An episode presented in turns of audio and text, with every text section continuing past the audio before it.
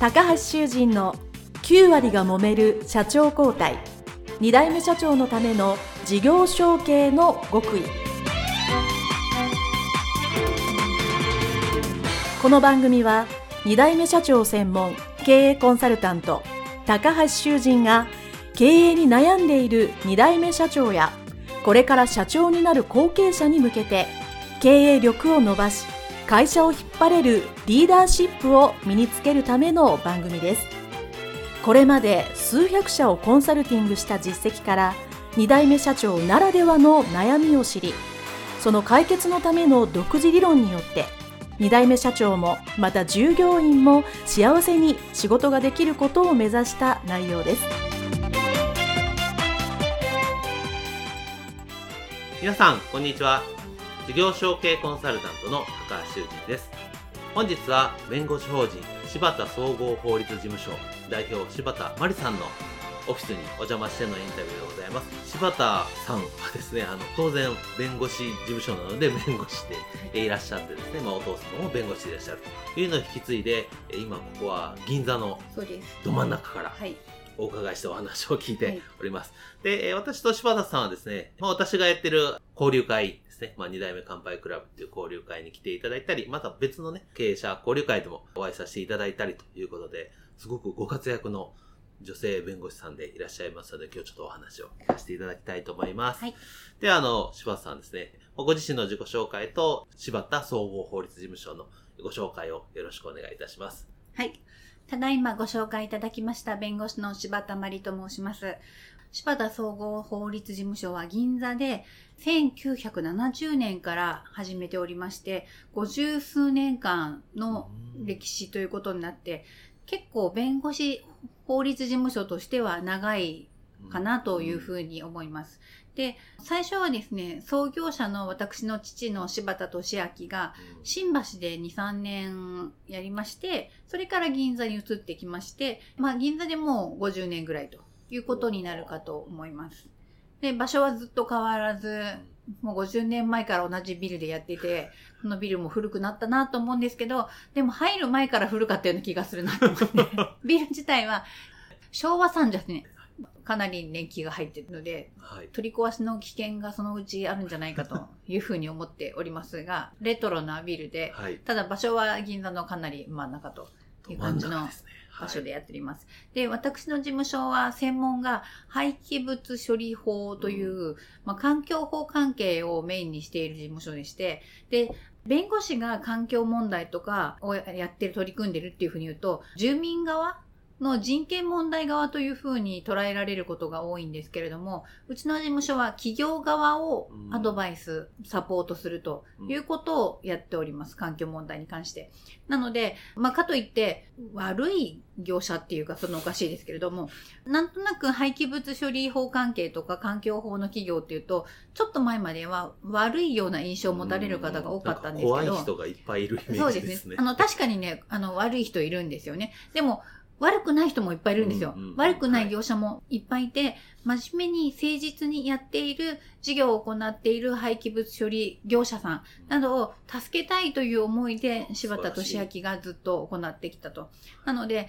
誠実に業務を行っている、環境を改善したいと思って業務を行っている廃棄物処理業者さんをサポートする、アドバイスする、助けるというのが、うちの事務所の理念というのは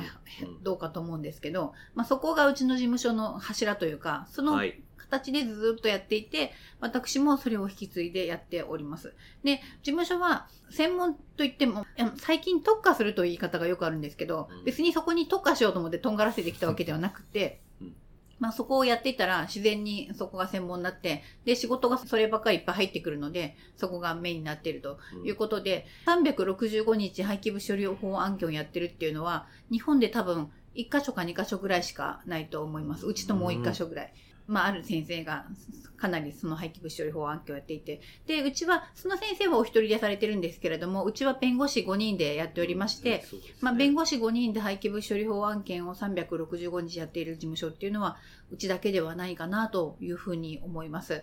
で、あの、1日のうちの業務の8割は廃棄物処理法案件で、その間にちょこちょこと違う案件もやっているっていう感じです。例えば火事事件ですとか、交通事故案件ですとか、普通の一般民事と呼ばれる案件ですね。そういうのをやらないわけではなくて、ちょこちょことやっております。で、業務の内容としては廃棄物処理法案件なんですけど、ただ、顧問先とかクライアントが廃棄物処理業者さんで、そこの業者さんの顧問をやると、その会社の企業法務、あの、労働案件とか、役員さんの交通事故、離婚問題、で、結局何でもやるっていうことになっています。顧問する企業さん、そうなんです。なので、あの、はい、企業法務っていうふうに言い換えてもいいのかなと思うんですけど、まあ、その企業の丸ごと面倒を見る関係で、監視事件もやってるし、で、そこの関係からの、まあ、ご紹介という形が多くて、個人案件、家事事件もやっているっていう感じです。っていうのがうちの事務所の感じですかね。はい。ありがとうございます。はい、すごく詳しく説明いただいたので、多分、ね、弁護士のお仕事って、まあ、僕はたくさん弁護士の方存じ上げているので、なんとなく想像はつくんですけど、普通のね、リスナーの皆さんだと、え、どんな仕事してるかよくわからないか、言い方もいると思うんですけど、非常にわかりやすかったなと思います。で、そう、弁護士事務所、まあ、引き継ぐということはですね、当然、弁護士になるということは弁護士の試験を通らなきゃいけないということなんですけども、その、柴田真理さんはその、小さい頃から、まあ、お父さんが弁護士で、まあね、この銀座で開業されてるというのは、なんとなく、ある程度年になるとわかると思うんですけど、まあ、中学校とか高校生ぐらい。その、やっぱり、告げと言われたかどうかちょっとわからないんですけど、そその時って、私弁護士になるんだろうとか、どうしようとかってどう思ってました、えっ、とですね、私は、弁護士になろうということは全く考えていなくて、うん、大学を卒業する頃に、まあ卒業する頃というか3、4年生になるとみんな就活するじゃないですか。うん、その周りを見ていて、就活っていう感じじゃないなと思って。就活っていう感じじゃないな。はい。なんかあまり就活って、そう、就活って感じじゃないなと思って、うん、そうだ、弁護士になろう。そうだ。そうだ、京都に行こうぐらいの気持ちだったんですね。そうだ、弁護士になろうと。司法試験大変って言われたんですけど、うん、まあ、うちの父親が司法試験に受かってるんだから、大変だけど大丈夫じゃないかな。なるほど。身近にね、人がいらっしゃるので、ね。うん、お父さんにできたなら私にもできるだろうっていう自信があったんですね。自信っていうかなんかそう思ったんですね。そう。はい、そう。それね、ただ、私が司法試験を受けた頃っていうのは、今の司法試験と制度が違っていてですね、うん、今は大学を卒業すると、ロースクールっていうのを受けて、ロースクールで2、3年間勉強して、それからロースクールを卒業したら司法試験を受けるっていう形になってるんですけど、うん私の頃は、大学卒業したら司法試験しかなかったんですよ。それで、その司法試験は非常に時間がかかると言われていたんですが、一次試験と二次試験と三次試験まであって、一次試験がマークシート方式。で二次試験が論文、えっと、一次試験5月ぐらいにあって、それに受かると7月にある論文試験があって、それに受かると11月にある口述試験。あの、やり取りをする。ですよ。診断士と基本的には作り一緒ですね。あ、なるほど。はい、そういう形になっていまして、うん、で、その、マークシート式の試験が担当試験と呼ばれていたんですけど、うんうん、担当試験が非常に受かるのが難しいという評判だった、昔はなんかそれこそなんか何年もそれこう試験の勉強して、弁護士事務所で一生懸命頑張ってる。そうなんですよ。すごい、ベテランの人がいるっていうのがドラマでよく見ました。ドラマでよく。で、あの、うちの父の友人なんかは、ずっと択一試験を受け続けて、まだやってる。みたいなことがあって、娘さんが最近受け始めたみたいな。だから娘さんと一緒に受験しているみたいな話を聞いたりして、はい、というような択一試験が、私意外と早く受かったんですよ。卒業してすぐぐらいに。そしたら、まあ、択一すぐ受かったから論文はそのうち受かるだろうと思って、論文を舐めてたんですね。まあ、そのうち、はい、なんとなくキャラ的に択一より論文の方が得意な気がしていて、だから択一が分かったんだから論文はまあそのうち受かるだろうみたいな感じになって、でも、なんか、そんなに急いで受かんなくても、ちょっと私、社会勉強しようかなと思って。はい。社会勉強ってなんだよってことなんですけど、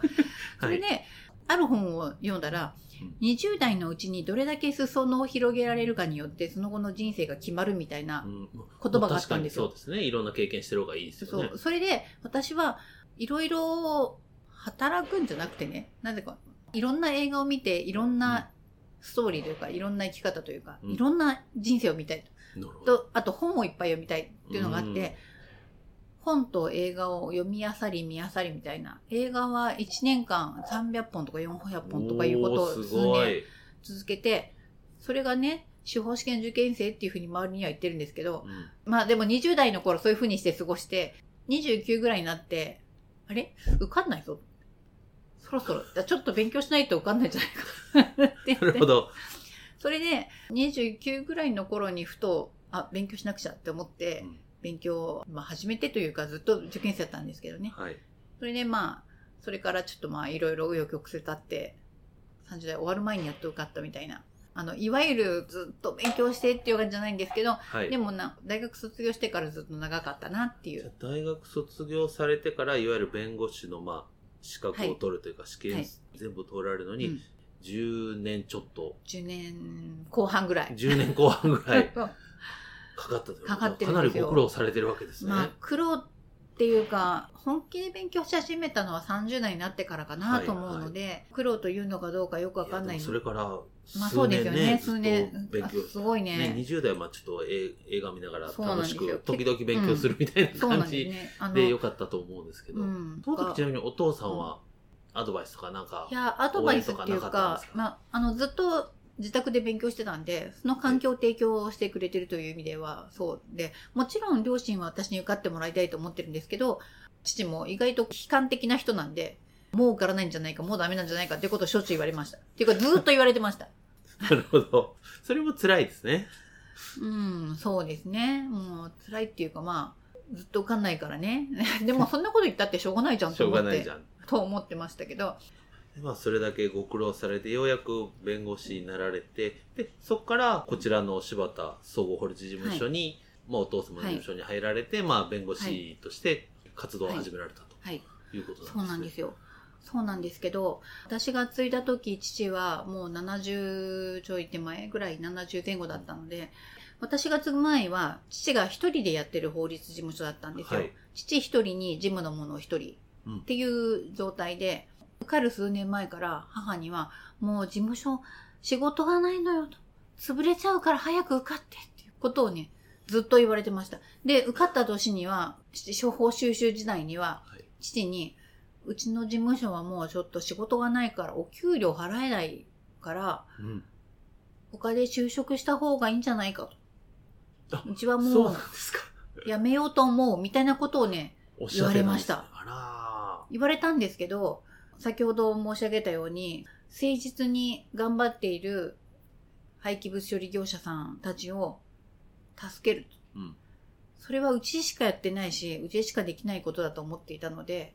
私もずっと事件の話とかいろんな業務の内容を聞いていたので、サポートする司法試験受験中も代わりに書面書いたりとか、あ、そういうう、んこう、事務所業務法律業務うん事務作業をされてる。そうなんです。あの、準備書面っていう弁護士が裁判所に提出する書面ですけど、準備書面を代わりに書いたりとか、そういうこといっぱいやってたんであ、、なるほど。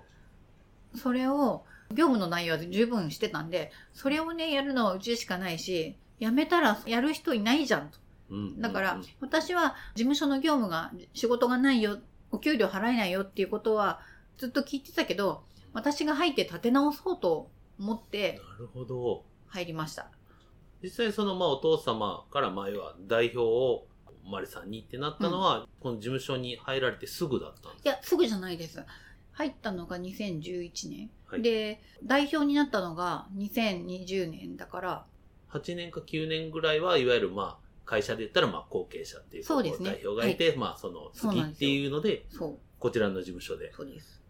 今一緒にされていたとはい、いうことだったんですうで。す。もううちの事務所は大変だとおっしゃってたのに、はいあそこからじゃあマリさんが行って入って、こうなんか立て直してやるとはい、いう気持ちで、ははいまあ、こちらに来られて、はい。まあ、どんなことからされたんですか？はい。ということで、柴田真理さんのですね、インタビュー前編はその1ということで、まずはここまでにしたいかと思います。非常に試験に受かるまでご苦労されたと。十数年。すごいですね。毎年毎年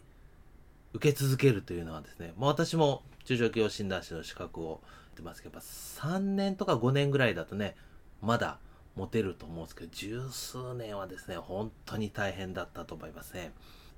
でもそれでようやく合格されたと。で、それだけご苦労されたらそこからバラ色かなと思ったら、まあ、そこからまたね、大変なところがまたね、その2ではあるんですけど、まあ、まず入るのに、お父様から、もううちの事務所は厳しいと。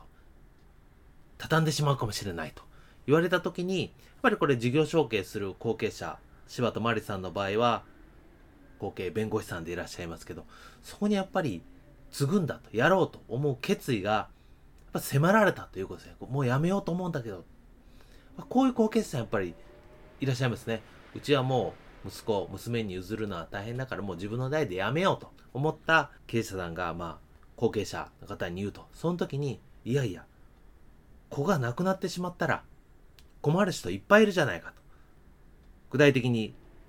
柴田マリさんね、あれば、誠実に経営する廃棄物の会社を誰が助けるのだと。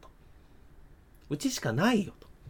そうすると、私しかないようになるわけですね。そうすると、これ事業承継で、私夏のテーマということでたくさん喋ってますけど、それの一番上、一番最初、大切なことは、自分がやると決意を決める。腹を据える。ということが一番重要なんですけど、もうここ入社するときに柴田さんはそこがバシッと大きな決断をされたということはですね、まあ、ここからあとたくさんのご苦労があるんですけど、それを乗り越える一番大きな第一歩になっていると思われます。もちろん、間でちらっとご本人もね、おっしゃってますけど、司法試験を受ける十何年も、当然ご自身のお父様ね、事務所でこう、アルバイトという立場ではありますけど、お仕事はね、されてたんで、ブラブラしてたわけではないですけど、まあ、その中でやっぱりね、そういう柔軟な中で経験を積まれたっていうことも、この後、前編その2、もしくは後編につながる内容でね、役に立ってるな、ということはすごくあるかと思います。まずはこの前編その1で重要なポイントはたった一つですね。決意を決めることの大切さというのをですね、改めて皆さんに分かっていただければ良いかと思います。それでは今回はここまでとします。どうもありがとうございました。